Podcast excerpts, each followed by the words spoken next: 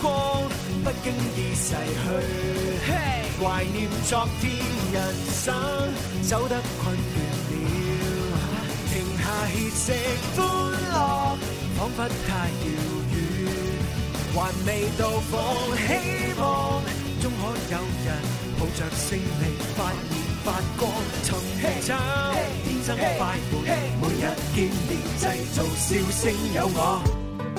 和纯白的豆漿，是纯白的浪漫。望着你可爱脸蛋，和你纯真的模样，我傻傻对你笑，是你忧愁解药。哦耶，你说我就像油条，很简单却很美好。我知道你和我就像是豆浆油条，要一起吃下去，味道才会是最好。你需要我的傻笑，我需要你的拥抱。爱情就是要这样，它才不会单调。我知道有时候也需要吵吵闹闹，yeah, 但始终也知道只有你对我最好。呜豆浆离不开油条，让我爱你爱到老。爱情就是要这样，它才幸福美好。哦耶！我知道，都知道，你知道，你都知道，好不好？别偷笑笑，让我知道。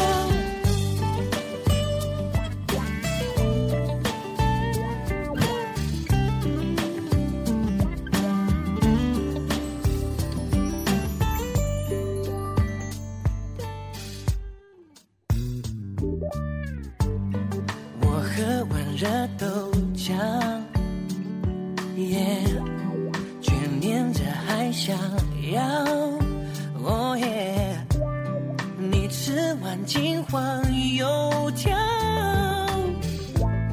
爱情又要再发酵。我知道你和我就像是豆浆油条。要一起吃下去，味道才会是最好。你需要我的傻笑，我需要你的拥抱。爱情就是要这样，它才不会单调。我知道有时候也需要吵吵闹闹，yeah, 但始终也知道只有你对我最好。呜豆浆离不开油条，让我爱你爱到老。爱情就是要这样，它才幸福美好。哦耶！我知道，都知道，你知道，你都知道，好不好？别偷笑笑，让我知道，我知道，都知道，你知道，你都知道，好不好？别偷笑笑，让我知道就好。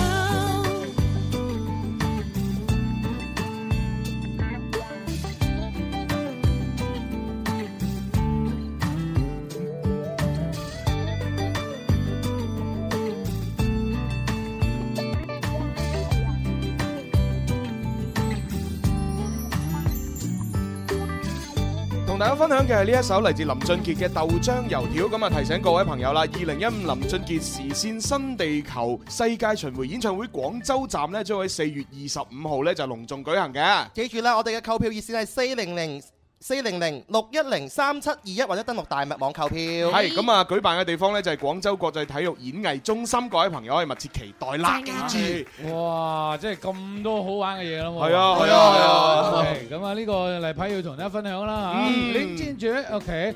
好啦，咁啊各位，呢度係廣東廣播電視台音樂之聲《天生浮人》，大家好，我係林怡，我係朱我係紅小。公子，又係細細啲，我 OK 係寶寶。耶，好咁啊咁多人咧就係開心啦嚇，咁啊星期四喎。係 咁啊啊。開始啦。呢呢個世界做咩事係最開心㗎？食飯有咩比食飯更開心呢？有人請食飯，咁又有咩比有人請食飯更開心呢？有得玩，有得食，有嘢拎。哇！林怡請食飯啊！林兒請食飯，你食飯我埋 單。冇錯，有咩比食飯仲開心咧？有人請食咁啊飯，唔係食飯啊，已經係一件好開心嘅事啊嘛。係咁我哋平時平時啲人咧話，即係今日唉，你今日啊揾食揾食，咁啊最緊要揾到食啊嘛，係嘛係啊係咁所以食飯咧係我哋人生中誒最重要嘅一個部分嚟㗎。民以食為天，嚇！啊突然間搞喂諗起林 Sir 嘅歌， O K，好咁啊嗱，人生當中有邊幾樣嘢最重要啊？你誒食飯、瞓覺、打豆誒豆，學習、工作。揾女朋友，哇！一聽一聽就知道啲大家嘅需求係唔同啊。係啊阿 D 真係得喎嚇半夜都覺得有啲孤單寂寞凍啊！ 講笑講笑唔，係講笑啊，係真 係㗎。你人生係需要另外一半㗎，係係，嘛？咁你嘅人生係由孤獨終老同埋 啊結伴同行所以咪需要情牽一線咯。啊， 係即係所以咁嚇。係 OK，好咁啊，晏晝有情牽一線，今日同埋而家先玩林林兒請食飯先。係咁開通熱線電話，小強第一位入場。喂，打通電話，我哋可以講嘢。喂，你好，咩名？圓咕碌，哦，好耐冇見啊，圓咕碌，係嘛係？OK，好似你大個咗咯，係嘛？ 大個 咗。圓咕碌會變方。OK，圓咕碌入場，一二三。林怡請食飯，我食飯你埋單，食飯你邊啊？你邊鄉下啊？吓你邊度鄉下？係咪東莞啊？唔係邊度啊？唔講，講秘密 咁，我哋廣東嘅語言係非常豐嗯富，各個地方咧都有唔同嘅唔同嘅方言啊。嗯哎係咁啊，食飯啊真係唔知邊度喎。知咧，我第一次聽喎， 現場觀眾有冇人估到？都冇人估到擰晒哦嚇，頭。係 啊，誒、誒開會咧，我知道東莞咧有啊嗯 FV 嘅。E Free 啊係 啊，好似我哋去 FIFA 咁。 我哋去 B B 啦 O K，好咁啊，睇翻我哋呢個啊圓咕碌，係好圓咕碌嚟，誒冇得冇得啊解，yes or no 題，咁，只能夠 yes or no 提嘅喎，係嘛？你係啊準備好未啊？你準備好未啊？嚇，Ờ, 啊咁就好嚟，準備。最早嘅湯圓餡料係用黑芝麻、糖、豬油做嘅，話咩？最早嘅湯圓有冇聽過湯圓啊？你應該食過啦，係嘛？食過， OK，最早嘅時候出現嘅湯圓呢，其實喺宋朝嘅。咁啊、呃，當時用嘅餡料呢，就係、黑芝麻同豬油做成嘅。Yes or no？一上答埋啱嘅。哇，犀利啊！犀利，其實真係喺宋宋朝啊嚇，咁當時都用黑芝麻同豬油做呢個餡嘅。阿朱紅，朱紅係好香唔啊，係朱紅做嘅，係豬油。係加入少許嘅白砂糖啊，外邊嘅糯米搓成啊成團咧，咁啊就可以食噶啦。嗯，其實而家做法差唔多，係咯，係啊差唔用多豬。油咁解啊啫嘛改。咗花生油 嗱，啦，第二題喺火星上看日落，太陽係藍色嘅，yes or no？你未去過啦，但係估下 啫。à? 我哋都未。係啊，係喎，我哋都未去過。好，最答案係誒喺火星上看地球，唔係唔係喺火星上看日落，太陽係藍色嘅，yes or no？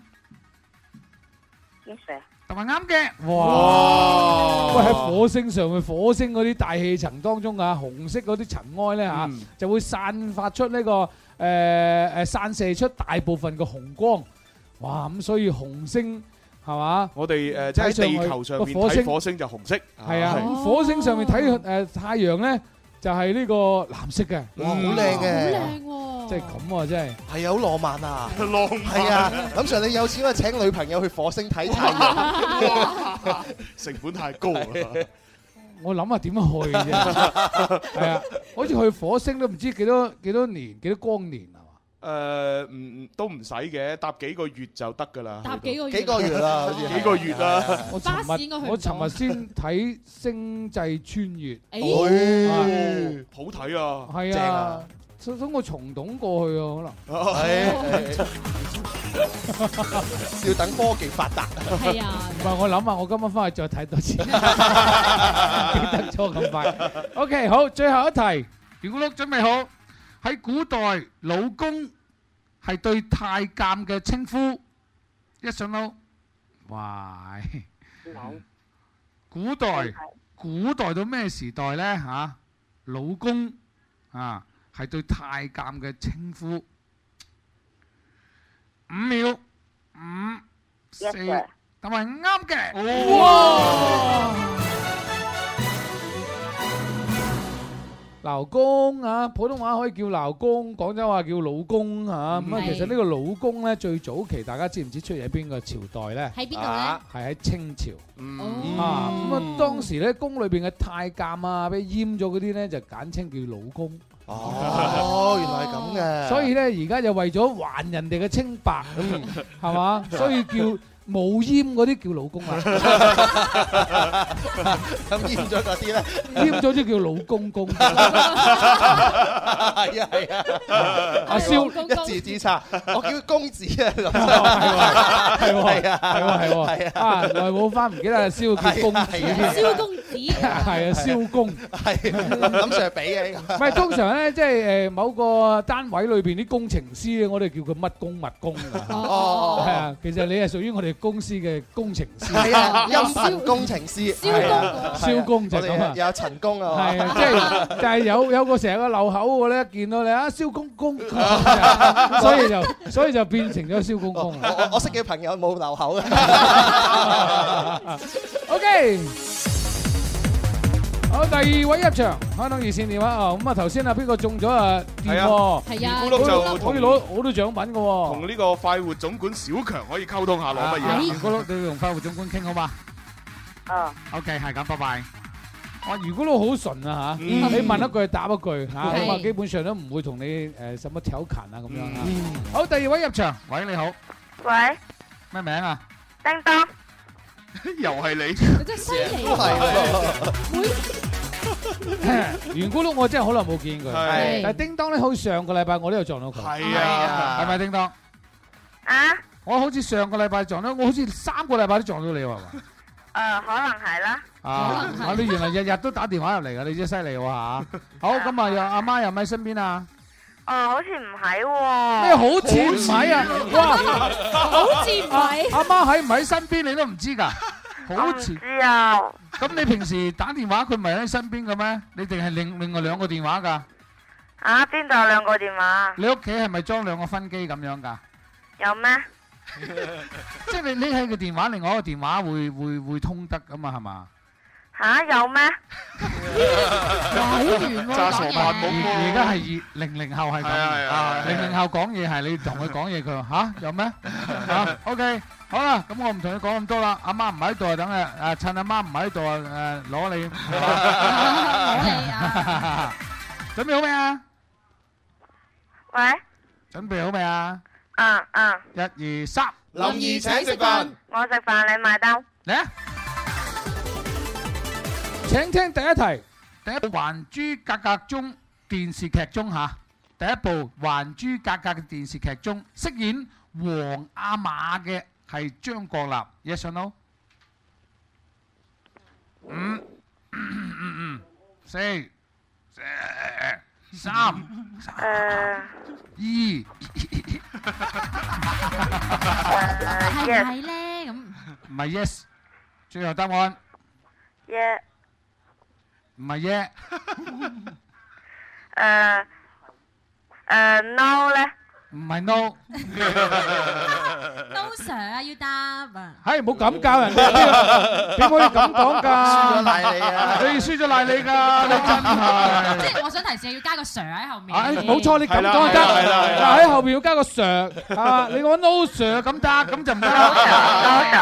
最後答案，最後答案，no sir，答案錯嘅，唉，即係教你真係唔醒目啊，冇計啊。林 Sir 你又玩佢啊？ 喂，冇計啊，真正答案咧就係啊啊張鐵林，係但係呢一題嘅答案咧係張國立，咁啊係錯嘅，係所 no 以佢 sir no sir，係 係嘛啊，冇事啊嘛你，冇事啊嘛叮當，嚇，冇事啊嘛。咁即係對定錯啊？ 係對 嘅。係啊到 我啊！你今年有冇八歲啊？其實八歲？係邊個八歲啊？你啊？我啊！你今年有冇八 歲啊？應該有啩？死咯！如果我哋而家啲小朋友都唔知自己幾多歲啊！啊！記憶冇錯咧，佢之前係話係十二歲係啦。啊我 炸低問 佢記唔記得，即係即係睇佢記唔記得。咁冇計，佢而家應該有啊嚇。十二歲應該讀二誒六年級噶咯喎。嗯啊，六年級應該都差唔多初一噶啦，講嘢唔好唔好咁淡定先得 喎。啊，唔好咁開始嗱，因為啲十二歲仔啊，到十二歲到十五歲之間嗰啲好百鬼厭噶。嗯哦百半厭歲期，佢佢佢頭先佢咪誒刀和唔係咁嘅意思啊。而家調翻轉頭啊， 匹條絲和 呀。呀真係唔應該啊 OK，係啊，一個十二歲啊，搞個幾 廿歲啊。好，第二題。越南嘅國花係蓮花，yes or no？哦，呢、個諗你都難度大啦。越南嘅國花係蓮花，係年五秒時間倒計時，五、四、三、二，誒，等陣。又等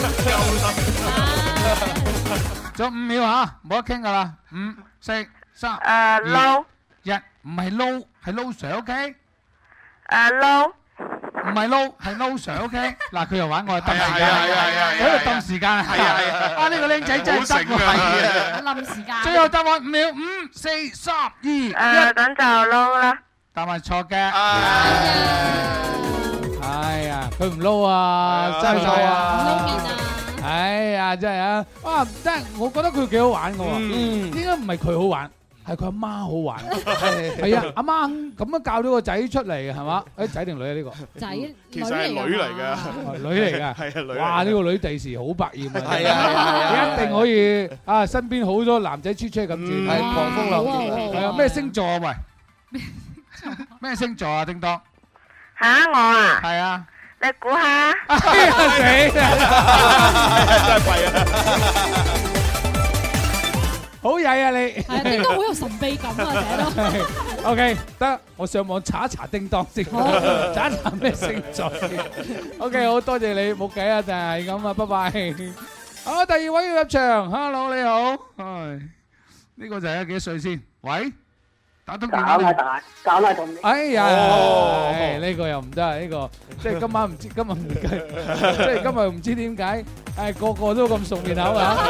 好啦，我唔同你傾咁多，請要快入場，一二三，林兒請食飯。我食飯打撈，二埋單。好，三二啊，係咪嚟啦，聽嘢啊！呢個考唔到佢啊！一副撲克牌中有一共五十四張，其中有兩張咧係咩嚟啊？即係鬼牌大細鬼，做鬼，嗯，鬼牌，嗯啊，咁啊有五十二張咧係正牌，鬼兩張咧係副牌嚟嘅。咁五十二張正牌咧係代表一年中五十二個星期 À. 啊。一上到原來五十二張係代表一年中五十二個星期 喎。啊，一上到哇，五十二張牌就知啫，仲要星期呢啲都問啫好，最後答案五。你。Yes no sir，咁即係點啊？即係咩啊 Yes no 喎，Sir。三。 Yes no sir，二，我得 Oh, yes sir 啊啊，即係唔係啦？No no sir， ，no sir 係係錯嘅。佢其實之前講係啱嘅喎。係啊，嗱我話俾你聽，誒撲克牌咧，誒佢嘅發明咧嚇，佢係歷法嘅縮寫嚟嘅。啊，五十四張牌當中咧，兩張係副牌，分別代表太陽同月亮。即係你如果係睇翻舊陣時嗰啲小朋友啲啤牌咧，係你就會睇到啦。嗱，嗰兩隻正鬼咧就係大鬼咧就係太陽啊，誒細鬼咧就係月亮，係嘛？咁啊，五十二張正牌咧就表示五十二個星期，一年有四季，春夏秋冬分別代表桃、紅心糖、紅心階磚。誒，唔係-唔係，誒，階磚，誒，梅花，誒，葵扇，葵扇。同埋紅心。係。啊，呢個就代表一年四季。其實呢個根據呢個係歷法呢，嚟到，誒，發明出嚟嘅。哇，第時我哋整個-哎一係玩撲克，啤牌可以咁多嘢玩嚇。係咯，係咯，啊好犀利，係咯。好神奇啊。嗯。啊，真係諗唔到啊。係。啊，夠鐘喎。係啊。 哦，休息陣，轉頭返嚟呢，我哋下一part，誒，玩情牽一線嚇。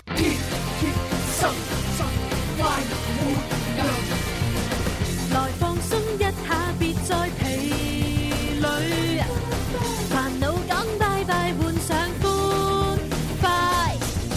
用我的声线伴你游玩，齐拍手起舞和应，天天高兴。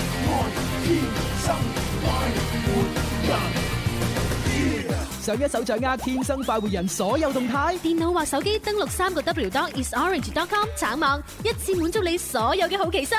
節目幾時會有明星嘉賓？錯過直播想重温，打開橙網，點擊節目欄，咩都睇到晒啦。想知道掌門人林 Sir、公主琳琳、笑豬組合、靚聲鐘明秋、hip hop 指父、精靈細啲有咩新搞作？打開橙網，點擊動態欄、藝人欄，睇得清清楚楚。仲有仲有，想收聽《天生快活家族》經典好歌，收睇 MV 視頻，打開橙網，點擊影音欄，想聽就聽，想睇就睇。更多精彩盡在橙網三 W 多 isorange.com。喂，橙網咧近期咧就有好多新嘅嘢睇嘅，咁大家可以上去嚇睇睇瀏覽下。咁有咩咧，亦都可以同我哋溝通喺實時度咧有一個直播互動係咪？係嗱，而家咧可以上去橙網係留言俾我哋噶。咁嗯同仲有咧就係嚟緊咧情牽一線啦，好多情話講啊。係咁啊，同我哋互動嘅方式有幾種嘅。咁啊，我哋先去版頭就嚟啦。愛可以係永恒，亦都可以一剎那消失，愛可以偉大而包容，亦都可以自私而刻薄，愛唔一定會有結果。但只要愛過，就一定會刻骨銘心。此生太幸運能遇上你，彷彿已用盡全部的福氣。離合散聚，悲喜交集。情牽一線，幫你表達。八三八四二九七一。八三八四二九八一，我最喜歡，當然喜歡我的你。心不放棄。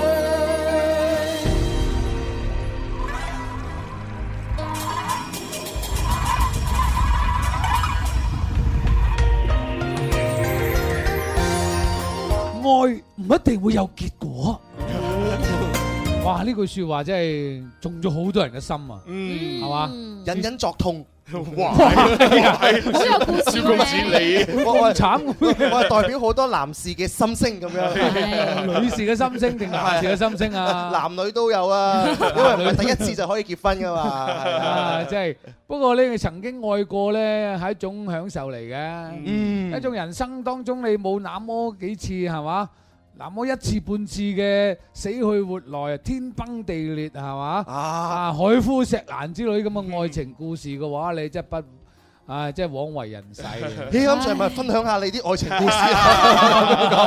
我哋就冇啊，有故仔聽有我嗰啲冇咩天崩地裂嘅，我哋幾位咧咪就嗰種啦嗱，嗱嗱嗱嗱，哇！時尚狂人啊！嗱，唔好意思，啱啱播緊呢個海印生活圈嘅宣傳片啊，嗯咁所以睇見入邊咧有一對情侶喺度嚇，依入入咁啊，係即係我哋都睇係電影不過係我相信好多人都試過呢種啊，蕭你冇試過咩？誒少咯，係咯，冇辦法啊，雖然一個遠啲嘅廣州、深圳， 所以唔好再講。我而家微博發任何同女仔影嘅合照咧，佢都講一句深圳華強北喺 度。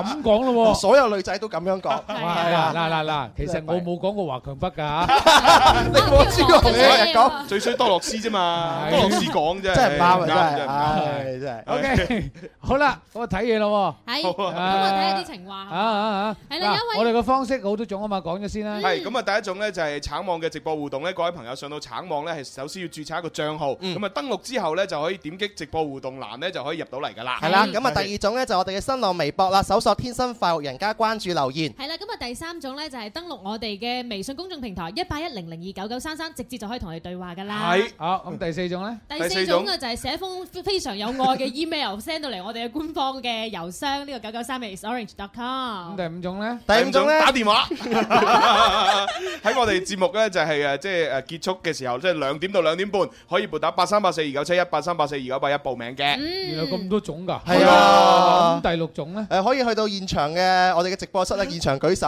咁啊回答 問題。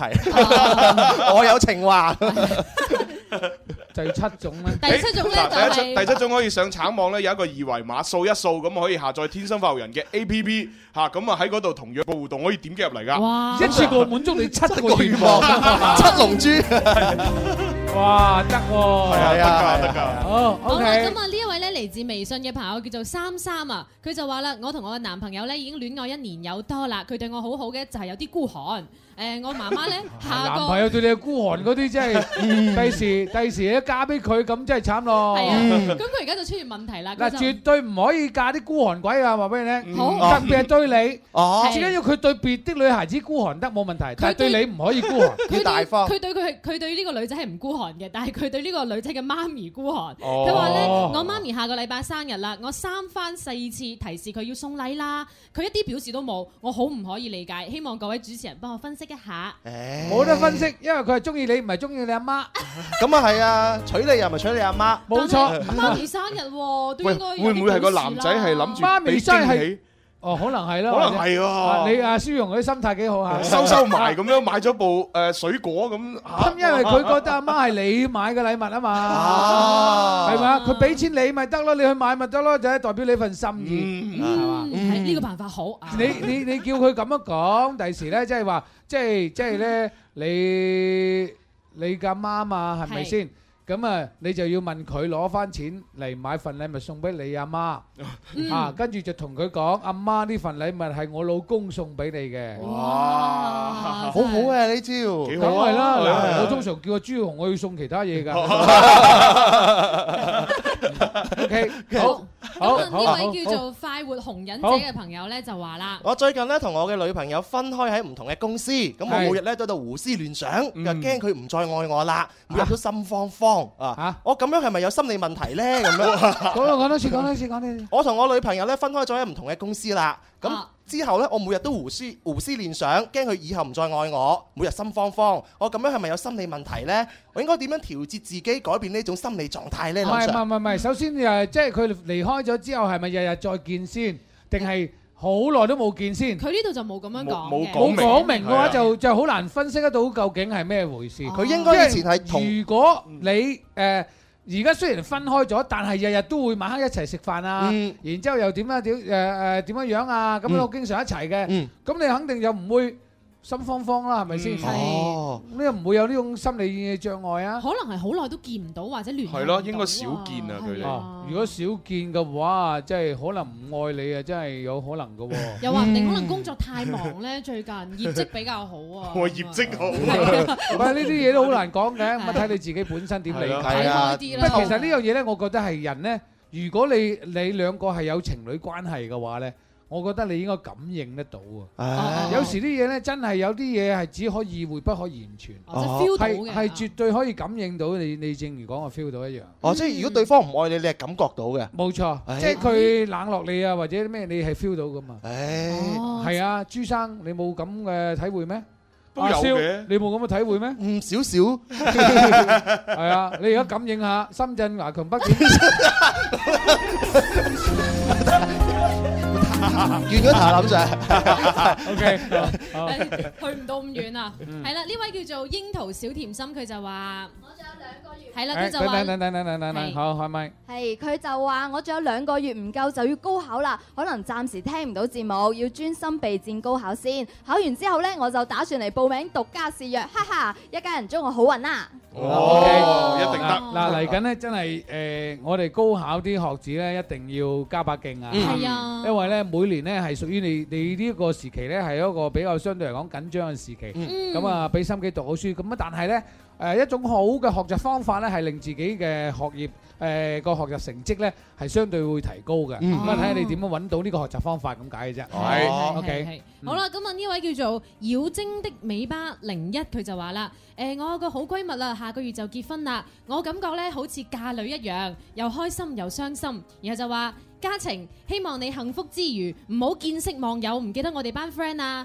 仲有唔好咁中意小朋友，我未準備好做契媽，咁恭喜晒你。人哋小朋友關你咩事？係咩真係佢話佢未準備哦，好唔做係，契咁媽。通常閨蜜嗰啲咧 都會嗱，你個仔啊，我啊認咗噶啦，咁樣係啊係啊係啊係啊，都係要契媽啊咁上噶。但係佢又唔俾人哋咁早生小哦朋友喎。啊係咯，咁係人哋如果想要咁點？係啊係啊係啊係啊佢話佢未準備好。講笑啫，你都真係咩？ 係祝福祝福係。啊好好呢位呢位叫做大隻偉，佢就話啦：我有個女朋友呢，我有個女仔係我嘅好朋友，嗯但係最近聽一個 friend 講佢中意我喎，但係呢，我一直以嚟呢都冇 feel 到佢中意我㗎，佢而家呢冇同我暗示過，但係呢，我而家先知道佢中意咗我，同佢相處嘅時候感覺得好尷尬啊！一家人我應該點做呢？係咪繼續扮唔知？ 你會有呢種感覺，係即係你明知女仔中呢個女仔中意你嘅，咁但係你同佢相處嘅時候，你又冇表達咗出嚟啊嗯！但係你同佢相處嘅時候，你真係一定會有一種尷尬嘅心理。咁點辦呢？係咯啊，點點辦啊？咁你睇下你中唔中意佢先得㗎。佢我話睇嚟你都唔係咁中意佢。係咯係咯係咯係咯係咯因為反映得到出嚟咧，你你應該唔係好中意佢，咁所以你啊，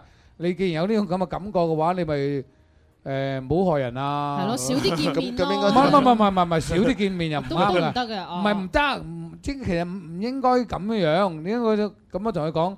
誒，我聽邊個講話你中意我啊，或者你唔好咁白嘅，咁嗯你可啊啊以，或者我聽邊個講你咩我係嘛？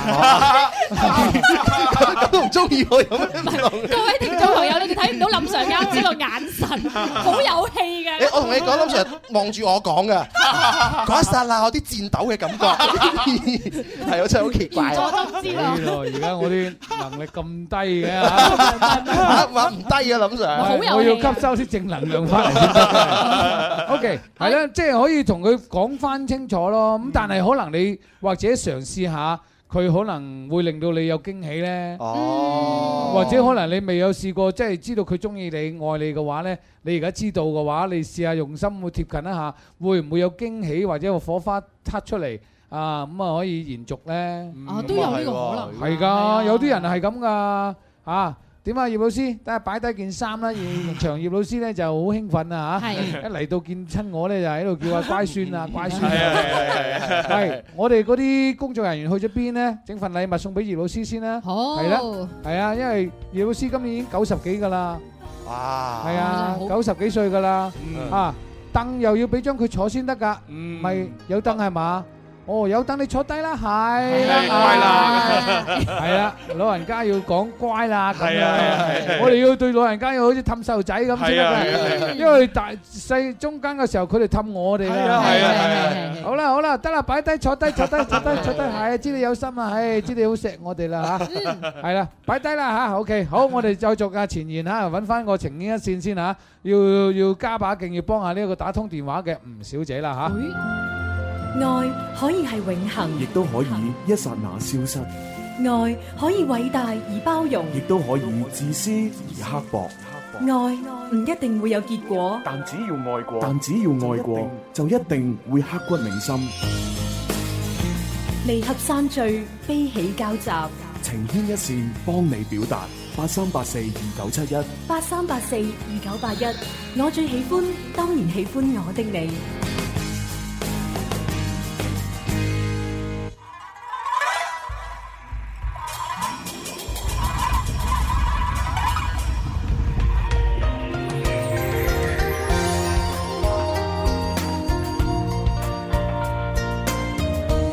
好，再續前言，睇睇打通電話嘅呢位吳小姐。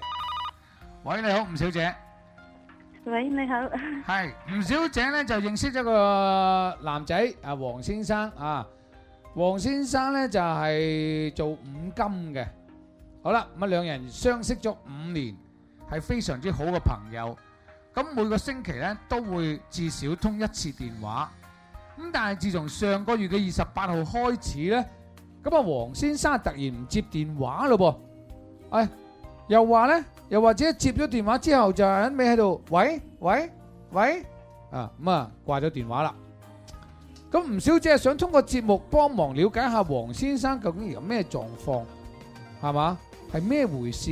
係咪有咩咩誤會呢？咁樣，哈，我想了解下吳小姐啊，我想了解下你哋兩個係點樣識嘅呢？係即係我去深圳打工嗰時識嘅，你喺深圳打工嗰時候識嘅，係嗰陣時嘛係。我嗰時我姐我姐姐呢叫我去深圳睇醫生，我患糖尿病嘅咁。你有嗰陣時你患糖尿病嘅，你嘅屋企人叫你去係深圳睇醫生，係我姐姐喺嗰度做工，叫我去哦，睇你醫自己生。喺深圳度做嘢，然之後睇醫生，喺睇醫生嘅時候識佢㗎。唔唔係，我姐姐叫我去深圳睇醫生嗰陣時你呢，我姐諗姐，住你你你咩啊？我家姐啊，哦，你姐姐，我家姐係啊，哦我家，OK，姐叫我去睇醫生，我覺得啊咁自己自己要長期食藥，咁醫我就叫我家姐介紹份工俾我做，咁我就去去咗廠數搞打衞生嘅搞。咁就啊，識我咗明白啦去去，即係你因為患有糖尿病，所以咧你家姐咧就喺深圳就幫你揾咗個醫生。咁既然去深圳睇病要咁長時間啦，咁所以你順便就叫你家姐幫你揾埋份工喺深圳度做係。啊。OK，係好，咁跟住咁我問你點識阿黃先生嘅？佢喺個個工廠做工嘛，佢嗰啲宿舍住，佢我上班佢就落班咁碰到識嘅，咁聊傾開偈啊。哦，即係大家都同喺呢個誒工廠嗰度翻工嘅。咁啊，大家即係話誒誒，你上班，佢又落班，佢落班，你又上班，啱啱咧喺個馬喺嗰度喺嗰個誒叫做宿舍道上撞 見，多次的見面，打摩啊回眸一笑，咁就相識咗啦。唔係佢佢可能覺得我好可憐啊， 咁樣啊。哦， 投咁關嚟心一種我係投嚟一問種下嘅啊同情嘅目光係，啊！佢好佢點覺得你可憐呢？你扮得好可憐咩？唔係，即係我係糖尿病，我做工呢唔就係經常會你引你你你失敗將你個糖尿病喺成個廠度公開咁講咩？冇，我成身濕晒，我做工佢覺得我嗱比較白嗱，你你未理咁解我想講嘅意思，即係話你嘅第一次相識啊嘛，我問你，即係你嘅第一次相識就係即係經常喺行喺個宿舍度度行嚟行去咁見到。係嘛？見到咁佢冇佢唔會知道你有糖尿病，或者唔知會知道你話咩咩可唔可憐啊咁樣㗎。咁你第一次嘅接觸就係因為啊點樣相識啊？啊見到面岌下頭點下頭打聲招呼，hi。啊今日過兩日，hi，過兩日，hi 咁啊，係嘛？跟住開始傾偈，我唔知點講，反正佢佢覺得佢佢講話覺得好可憐咁，我覺得由頭濕到落腳做工又咁咁辛苦咁打聲招呼問候下咁啫嘛。Ờ. 哦，即係你嘅工作咧係你嘅工作係搞清潔嘅，咁所以咧搞到成日咧成身濕晒，係咪？佢見到你哇，今日咁，OK，我理解啦，我知道你嘅意思啦，即係都係喺個誒宿舍來回嗰度嘅認識嘅，係嘛？嗯然之後就好好傾，係咪？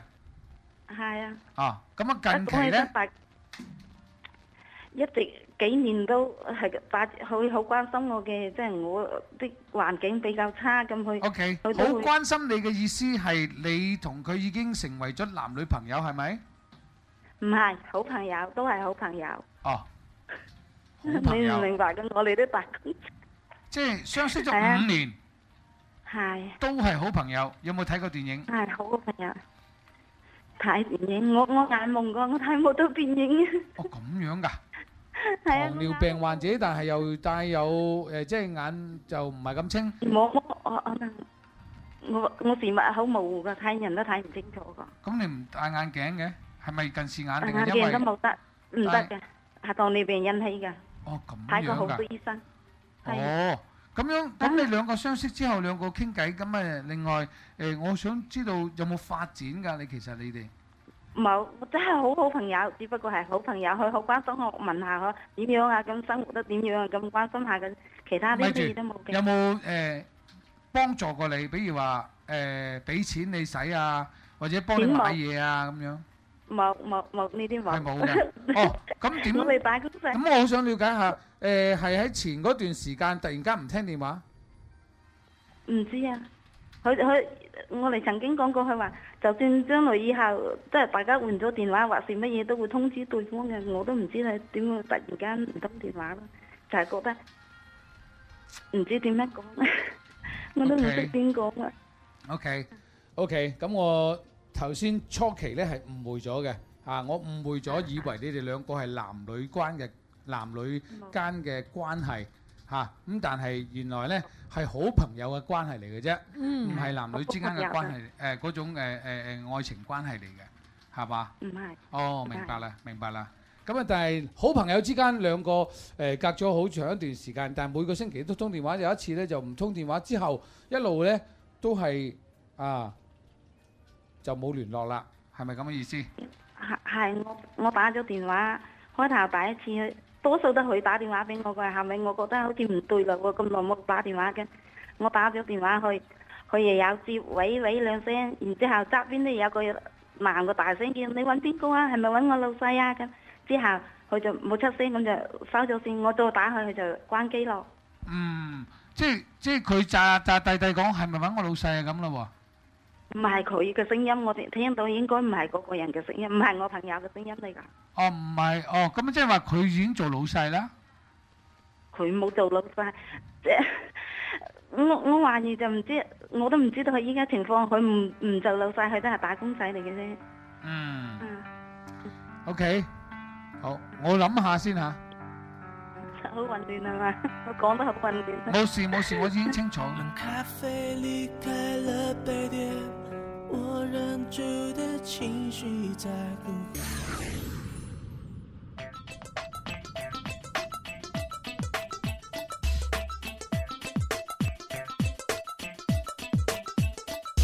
其實細化或者等於激素，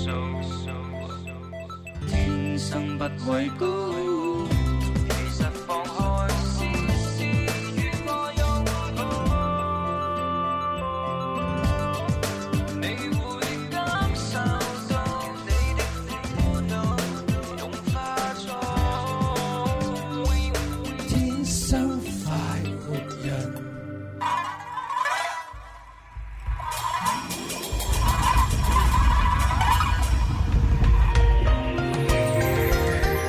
好，廣告翻嚟之後就係我哋天生發育人第三 part 嘅遊戲，當然有繼續嘅情牽一線。咁啊喺頭先嘅情牽一線嘅過程裏邊呢，就誒去緊廣告啦，冇時間幫呢位啊嗯啊小姐吳小姐呢，就係去打呢個電話，去同個黃先生去了解下情況。咁究竟咩回事？黃先生突然間唔理啊吳小姐咁樣嘅。咁喺呢個廣告嘅過程裏邊呢，吓，咁啊我哋喺度都諗咗下，嗯啊咁究竟點解呢個黃先生突然間係斷咗誒誒聯絡呢？咁係咪過中有冇產生其他咩誤會呢？咁呢個吳小姐呢，到現時為止佢都未有透露得到係因為誒。呃點樣嘅一次嘅原因？有冇回想過自己曾經有冇做錯啲乜嘢啊？又有冇得罪到啊呢、個阿黃先生，或者講錯某個説話 hurt 咗人哋嘅心啊？等等等等等。但係我而家又想要了解翻下。嗯，好啦，吳小姐，唔好意思啊，誒去緊廣唔告該嚇、要你等咁耐。誒、呃就係呢個問題呢，就講翻啦。咁我就好想了解下，你哋個中之間喺談話過程裏邊，其實你嘅誒、呃相識，你嘅談話呢，誒、有冇見面啊咁樣噶？有係即係舊年十月一去翻嚟睇過我一次翻嚟。翻嚟睇過你一次係咩意思啊？係啊，即係嗱，佢嗱我探從你嗰嘅次咯佢言語嚟當探中咧，嗱，從從你嘅言語當中咧，就聽得出，嗱，你一定要真實咁同我講晒所有你真實誒真實嘅情況先得。如果你呃我嘅話咧，我係可能幫，我可能想個誒、路向都會都會錯噶。所以頭先你所講嘅嗰個、誒佢翻嚟睇過我一次，即係證明佢同你曾經同你住埋一齊啦，試過冇冇係翻嚟嘅意思即係我哋都係雲浮人，佢喺深圳做哦工。我又理解咗你嘅 意思。原來你真係啦你而家係喺雲浮喺屋 企，我喺係雲浮，係你温馬而屋家喺鄉下雲嘅，浮雲，你而啊家喺雲浮屋企係咪？係係啊。哦我兩年幾啦，翻咗嚟兩年幾啦，我做唔到哦，嘢即係十月份嘅時候佢翻嚟睇過你一次嘅。係 舊即係年翻十月一啦嚇嚟。雲浮睇過 你一次，哇！呢啲言語真係有時咧，你係咯啲思維跳得好緊係要啊嗯。 O K，好，嗯得係冇問題。啊，咁樣樣咧就誒，自此以後，你下你你嗰次通過電話有冇有冇發現有咩異常啊？咁樣啊？冇啊，感覺唔到時時間一樣，佢都係打電話你問下我，講起啲生活情況咁㗎，咁樣㗎。嗯。有㗎 O K，有但係有相識咗五年，但係佢對你又咁好，佢冇向你表白過啲任何嘅意思，冇，唔會冇。亦都冇，都係係咪好先？朋友，佢都係好朋友。佢都係好朋友。OK，好啦，咁長時間落嚟，咁而家可能佢佢會唔會係你嘅追求者而冇表現出嚟呢？見到你唔係好一多人路以佢嚟到而家咁樣都冇反應嘅話，會唔會佢林轉牌怡，我啊？我同你講，佢唔係追求者，即係佢都係有家庭，我又有家庭，我哋都係好朋友。啊？我哋你知你知唔知我幾多歲㗎啦？我我唔知你幾我比歲，你啊仲我比你仲大， 我好中意聽你嘅節目。你比我哋我係好朋仲友，大。真正嘅好朋友。係，我年紀比你仲大。嗯佢都佢年紀都比你知唔知仲大我有哋都係幾比較大啊？我知你你早兩日生日啦，你你嗰日幾多號啊？嗰日上次做節目，我聽到你你生日啊，你 係嘛？係啊，係啊，你四十六歲生日啊嘛，你比我仲大，你咪即係我哋都係有家庭比較成熟、比較穩重嘅人嘅，唔係啦，好似你哋啲年輕人諗得講唔得我哋啲四十幾歲嘅年輕人。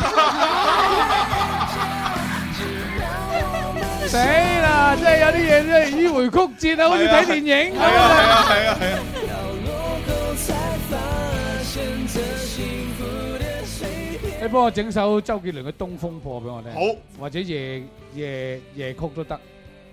我突然間心情好曳 à, 啊！我唔係唔係好曳，真係好亂啊！哎 à, 呀， 真係，唉，真係真係真係唔知。寂寞，夜半清醒的烛火，无人刻着我。一壶漂泊，浪迹天涯难入喉。你走之后，就能回忆是感受。水向东流，时间怎么走？花开就一直成熟，我却错过。谁在用琵琶弹奏一曲《东风破》？谁也在墙上没落，看见小时候。犹记得那年，我们都还很年幼。而如今，琴声悠悠，我的等候你没听过。點解我會揾只咁嘅音樂嚟到舒緩下自己個情感咧，就我自己有一種誒、一下子接受唔到嗰種太多曲折嘅嘢，我係越嚟越清楚，越嚟越明瞭，跟住就將自己嘅情感咧代入喺你哋兩個嘅友好當中嘅一種世界裏邊，將我哋嘅我而家我認識嘅所認識嘅嗰種咁嘅經歷咧，係套入咗你哋兩個嘅兩個嘅呢個友情當中。誒嗱咁啊！啊，我決定打呢個電話，係嘛啊。 ？OK，誒即，係林怡可唔可以，即係你以係工友嘅身份打俾佢得唔得啊？啊我驚我亦扣電話啦， 一知道係我打，我都怕，哦，好誒，麻煩。呢段時間係哎唔怕好嘅，擔心佢有咩事發生，好擔心佢有咩事發生？係佢真係我但係我試過另用另外一個電話打俾佢，啊佢喂喂兩聲，然之後身邊又有一個男嘅。聽唔到啊！講乜嘢啊？講乜嘢啊？咁噶，我就唔知佢做乜嘢，就係做乜嘢。作為朋友，真係好擔心佢咯。我突然間又變成咁嘅。谁在用地板走一直都碰即係而家佢個佢唔接電話同你嘅個誒人已經唔存在有矛盾關係，而係另外一種可能俾人威脅或者俾人哋呃誒誒誒嚇。啊我唔知係咪唔知係咪我諗多咗，我都覺得係咁噶。真係暈啊！嗱，咁要爭時間啦，小強，小強出擊。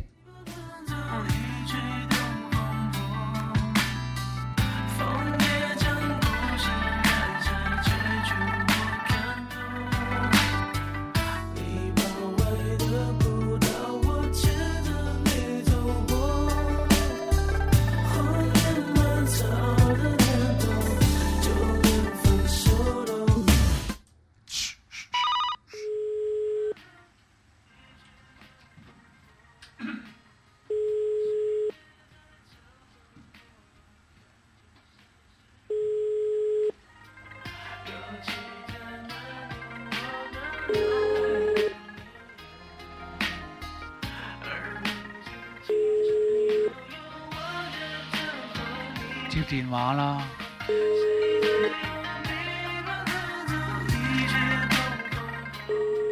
佢電話通咗嘅噃，电话电话无人接听，请稍后再拨。请输入您要拨打的第一个电话号码。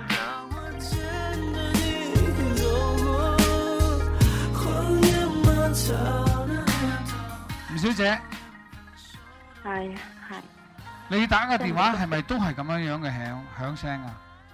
係啊係啊。但係佢通都嘅係喎，係佢通過就係唔接，一接咗呢又唔知點嘅，我真係擔好擔心佢唔知有咩事。佢屋企人我又冇佢嘅電話號碼，又聯絡唔嗱，我到。估計應該就冇咩事嘅，你放心，因為個電話你從幾個月之前打過啦嘛，係咪？就係咪係以前一直都冇事，就唔係唔係唔係唔係唔係，你從你打佢冇聽到而家都已經有好長一段時間啦嘛，係咪？係嗰部手機可以待機到冇電嘅話呢，可能係二十四小時、三十六小時就已經借雞嗰部機，係咪？哎係啊。啊，即係證明佢人喺度冇事啦，係咪？呢個你就係首先放心先，OK？哦哦哦，係咪？係啊咁再一個，佢有家庭係咪哎係？OK？咁既然佢有家庭嘅話，佢屋企人一定會同佢一齊係咪？電話通緊啊嘛，冇聽啫嘛，電話通緊就得噶啦。電話通同埋電話關機失去聯絡係兩回事，明唔明啊？哦佢就算毀你毀毀毀毀你幾句，即係證明佢嘅人就 OK，就證明你放心得噶啦，係咪？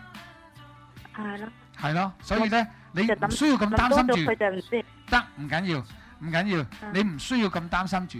其實呢，我覺得呢，只緊要佢人喺度，再加上呢，你毀佢兩句，佢都毀你兩句，咁啊冇問題。我初初以為咩事呢？我初初以為佢唔聽你電話，係你哋兩個之間產生嘅矛盾，所以我嚟幫你解決呢個問題。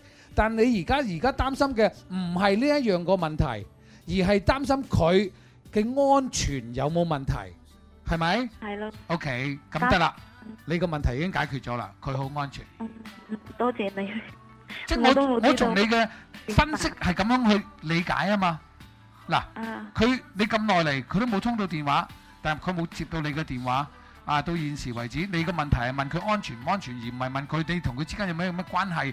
誒、有冇話有冇話誒得罪佢啊？或有冇我之前我理解錯你嘅意思係係以為你兩個之間矛盾關嘅關係嚟啫嘛？但係而家唔係啦，你只係擔心佢安全問題，其實安全已經佢冇問題，你放心啦。有機會發短信啦，好嘛？發短信我又發唔到，上微博都上唔到。點解發短信嗯發唔到？等啦等啦，我眼蒙咯。叫朋友啊我眼嘛，叫朋友幫你發哦係，係嘛？嗱，你放心啦，呢個第一個擔心嘅問題已經冇問題啦，係咪？其他仲有冇乜問題呢？以後我哋有機會再幫你安排，或者再或者發短信啊溝通，OK？哦唔該你啦，真係麻煩到你哋啊！啊冇啊，啊我我我覺得又唔麻煩喎、係嘛？只不過我誒、呃未能夠打通到個電話，即係打通到佢冇接到電話咧，又唔知咩其他嘅原因啊，或者私底下再溝通，因為我哋後邊嘅時間亦都有限，好嘛我係啦係啦。 ？OK，嗱，多謝你，祝你家庭幸福，誒、永遠開心，好嘛多謝？OK，嗯好大家都係，thank you，thank you，thank you，嗯，拜拜，拜拜。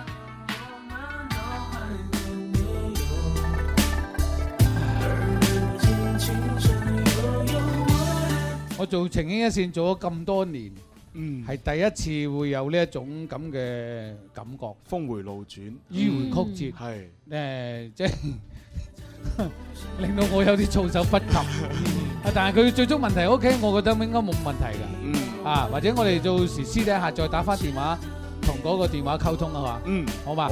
然之後再復翻俾阿吳小姐。嗯，好嘛。OK，好啦。你而家收聽嘅係廣東廣播電視台音樂之聲《天生快活人》節目。你知唔知道喺我世界裏面最浪漫嘅數字係乜嘢啊？五二零一三一四，我愛你一生一世。你梗係愛我啦，不過你答錯咗 啦。最浪漫嘅數字應該係八三八四二九七一同埋八三八四二九八一。天生快活人，情牽一線，濃濃愛意就從呢度開始。報名時間周一至五晏晝兩點到兩點半。你是我眼边最美的云彩，让我用心把你种下来。悠悠地唱着最炫的民族风，让爱卷走所有的尘埃。你是我心中最美的云彩，这么美就让你留下来。永远都唱着最炫的民族风，是整片天空最美的姿态。好啦，咁啊呢個時候咧，我哋準備咧就係要進行呢個我們的鳳凰傳奇嘅互動環節咧，送出鳳凰傳奇二零一五我是傳奇 X 廣州演唱會嘅呢個門飛㗎嚇。時間係四月三十號嘅晚上八點鐘，地點喺廣州國際體育演藝中心。係係冇錯，。咁啊當然啦，誒我哋咧就會接聽你嘅電話，咁啊打入嚟咧可以唱《鳳凰傳奇》嘅歌，咁啊另外咧現場觀眾都可以舉手一齊參與。啊咁啊今日我哋冇限制嘅，冇限係啦唱乜嘢即係歌都可以只要你係唱《鳳凰傳奇》出嘅歌就 O K 嘅。咁啊，範圍好廣闊啦係，任何一首都 OK。冇錯，甚至乎咧係鳳凰傳奇，或者唔係佢嘅歌，係佢喺表演上面翻唱過嘅歌，你唱都得。哦咁啊太多啦真係真係。 好，咁啊，不如睇下現場觀眾先啦。 OK 哇，Mary 姐舉手好快啊 Mary 姐 OK，好，Mary 姐。 Hello，你好，見嗱咁啊，睇下你可唔可以爭奪到兩張鳳凰傳奇嘅門飛喎好嚇嘅好？嘅你要唱咩先？誒自由飛翔啊！即係自由飛翔。係啊可唔可以從呢個副歌部分高潮嚟啊？高潮誒 OK 啊係在嘛你的心上嗰度係嘛？係係係 OK 係 OK 冇問題。好三二一開始。在你的心上，自由的飞翔，灿烂的星光，永恒的长廊，一路的方向，照亮我心上，嘹亮的边疆，随我去远方。好犀利啊！Mary 姐唔怕唔識貨，最怕貨比貨。係啊你係我聽過咁多個以嚟嘅，目前嚟講唱得最好嘅。係啊，佢仲有啲震音嘅啊咁係啊，啊，嗱，咁啊，相信咧，即係如無意外咧，即係只要電話聽眾唱得冇你咁好，張飛送俾你好係啦，啊我哋聽聽。誒，唔係張飛，係兩張飛送俾你，啊 唔係關於張飛嗰個張飛啊係兩張飛啊！好啦，，咁啊，多謝晒阿 Mary 姐嘅參與。呢個時候咧，我哋要接個電話睇下佢唱得好定唔好啊。好，呢位朋友係你好，你叫咩名？我叫阿云，哦，阿云，阿云你好啊！你要唱《凤凰传奇》的什么歌曲？荷塘夜色。啊啊哦，荷塘月色 OK，从高潮部分副歌開始，三二一，開始。我像只鱼儿在你的荷塘，只为和你守候那皎白月光。走过了荷花，它依然香，等在你的碗中央。啊，謝謝，好啦，嗱，咁啊，記住個現場觀眾咧就要記住佢表現，一陣係咧嗯我哋會投票嘅，票數最高嗰位當然可以獨得兩張門飛啊。啦係。咁啊，多謝晒呢位朋友，跟住係第三位咯喎。第三位好，第三位亦都係最後一位。係好，喂，你好，你叫咩名？小陳啊，哦，阿阿小陳，陳仔你好，係啦，啊阿誒陳陳哥仔，陳哥仔陳哥仔，係陳哥仔陳哥仔，你要唱《鳳凰傳奇》咩歌？唱小蘋果得唔得啊？得得得，因為佢哋出過一首最《最炫小蘋果》最炫小蘋係果。好，咁啊開始啦喎，高潮起咯，三二一開始，啊，唱係筷子兄弟嘅喎，得唔得？得得得，冇問題冇問題。開始。啊！我种下一颗种子，终于长出了果实。今天是个伟大日子，摘下星星送给你，摘下月亮送给你，让太阳每天为你升起。变成蜡烛燃烧自己，只为照亮你。把我一切都献给你，只要你宽恕。你让我每个明天都变得有意义。我生命虽然爱你，永远不离不弃。你是我的小呀小人儿，怎么爱你都不嫌多。红红的小人温暖我的心 窝，点亮我生命的火。繼續啊，繼續啊！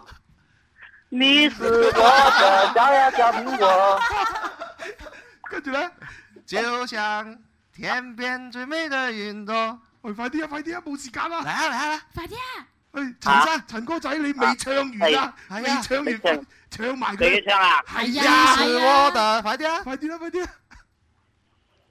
你是我的小呀小苹果，就像天边最美云朵，春天又来到辽阔，开满山坡，种下希望就会收获。哎好嘢，好嘢，好嘢哇！終於順利唱完啦。我真係覺得陳哥真係好搞笑，佢等 Ờ. 埋我哋， 嘿，係啊係啊係啊，佢有喜劇效果喺裏邊啊 OK 嗱，咁啊，反正有三種三種嘅風格。係 Mary 姐咧就係嗰種咧就係有準備嘅，即係誒誒實力唱將，實力唱唱將，實力唱將，冇走音，冇唱錯字。冇錯冇錯係咁啊，第二位咧就有少少甩漏。但唔緊要，佢可能行呢個偶像派嘅。係咁啊，第三位咧就係呢個搞笑型啦，搞笑版嘅呢個小蘋果咁啊啊，我哋就按翻個順序投票啦。好係咁啊，各位現場觀眾覺得咧，Mary 姐唱得最好啊，舉一舉手。舉手。哇哇哇哇！百分之六十喎都六成嘅觀眾係 O K，投票咁啊覺得第二位稍為有甩漏嘅唱得最好，舉一舉手。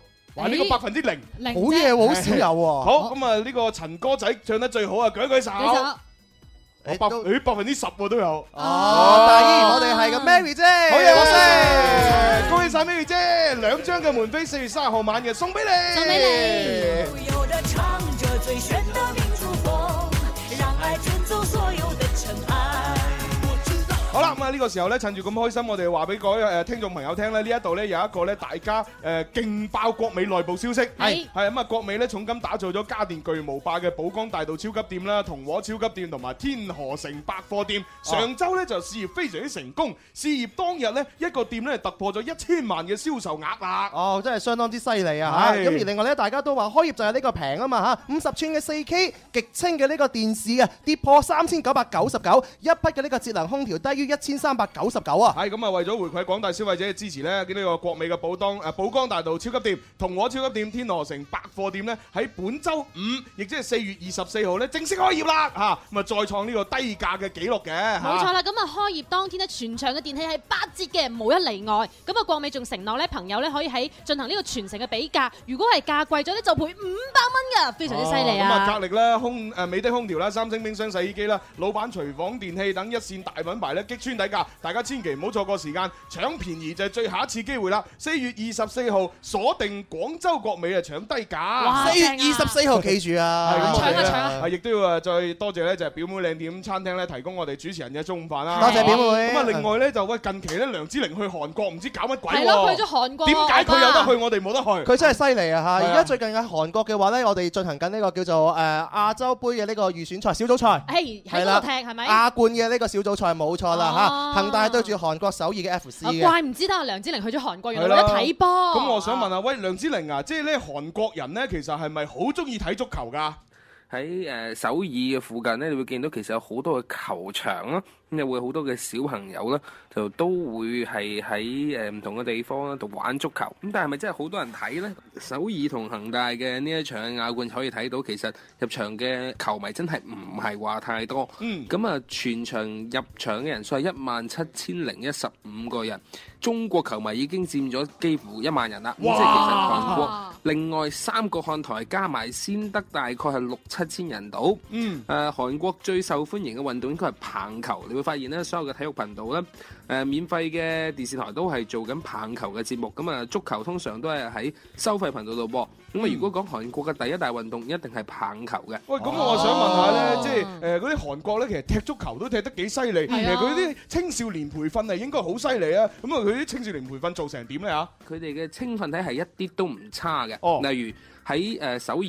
F.C. 首爾咧曾經培養咗非常之多嘅超級優秀嘅球員，比如話最近誒呃成、個首爾俱樂部都喺度歡迎緊呢個朴周永嘅翻嚟。咁朴周永其實就係喺阿仙奴踢過波，嗯咁亦都喺歐洲闖蕩過好多年攞過法甲嘅金靴。咁啊，佢翻到嚟點解會有咁受歡迎，甚至乎專登做一個叫初心嘅活動俾佢呢？原因就係佢就係真真正正首爾青訓出身嘅，誒、呃嗯曾經喺歐洲算係一流尾二流頭嘅巨星啦。咁啊，除咗佢之外，包括李青龍啦、祁成容啦，仲有而家被稱為係亞洲斯朗拿度嘅孫興文呢，都係 FC 首爾嘅青訓系統出嚟嘅。哦，原來係咁嘅。嗱，不過咧講真咧，踢足球咧，我啊興趣一般啫。但係你話如果係睇靚女啊、睇靚婚紗咧，我就真係好中意啦。即係踢足球我有興趣，但係如果喺靚婚紗靚女之間揀，我會揀婚紗。 所以我就有好個好嘅介紹俾你啦。係四月二十六號即係星期日晏晝兩點到六點咧，呢個白雲萬達希爾頓酒店咧就搞咗一場咧水晶之戀主題婚禮秀嘅活動誒啊咁呢個主題婚禮秀咧，聽講有好多啲嘅亮點啊，例如有呢個唯美灰姑娘嘅情景劇啦，同埋我哋夢想成真嘅舞台劇啦，同埋愛是永恆嘅時尚婚紗秀。係啊，我覺得細啲都一定要睇啦。當然嚇因為你始終係一個女仔啊嘛。係啊，去睇下去增加啲呢個女性嘅荷爾蒙啦。係你最緊要咧就係過多幾年咧，你冇辦法避免就要嫁 啦嘛。咁一嫁嘅時候咧，就肯定婆媳關係搞得好難，好好難搞啊！真係真係咁啊，所以咧真，係其中呢個美夢成真嘅舞台劇就係講嗰啲爆笑婆媳關係，係上定課先。咁啊，比起呢個婆媳關係咧，我對佢抽獎嘅活動更加感興趣喎。係哦啊，抽獎啊！我係抽獎嗰啲咧就有萬幾蚊、兩萬幾蚊、五千蚊以上，誒好多嘅獎品咧俾大家咧去抽噶。咁一定要去睇啦。係啦，咁啊，例如啊，呢個總統套房啊，一晚含雙人自助單咧，哇，價值係你兩萬八千八百八十八喎。仲有一個價值一萬零八百蚊嘅呢個克拉高端定制嘅呢個婚紗一套喎，哇哇！而正家啊儲定到時候着都啱係啊。啦，咁啊記住啊，四月二十六號啊，星期日晏晝兩點到六點咧，就係白雲萬達希爾頓酒店咧等緊各位咁樣啦嚟啦嚟啦嚟嗱，啦就算你你去嗰度嗰度咧睇睇場 show，誒睇到咁上下，覺得誒喂，我又想搞其他嘢喎，咁你直接就可以喺嗰度搞埋啦，係啦。搞咩其他嘢可以喺嗰度搞埋食咧？自助餐啦，係咯哦係喎影相啦係啊，嗰度有好嘢食噶嘛，係啊除咗有呢個食自助餐咧，哦咁我唔知啦，係啊即係去到酒店，除咗食自助餐，仲有咩搞我真係唔識啦，即係我哋要去下至知道啊係要要學習下，咪就係就係就係咁就啊，係星期日我哋一齊過去睇啦。好啊好好好 yeah！好啊，呢個時候我哋交咪啦，誒俾潘波拉嘅潘多拉音樂盒啊聽日再玩，拜拜。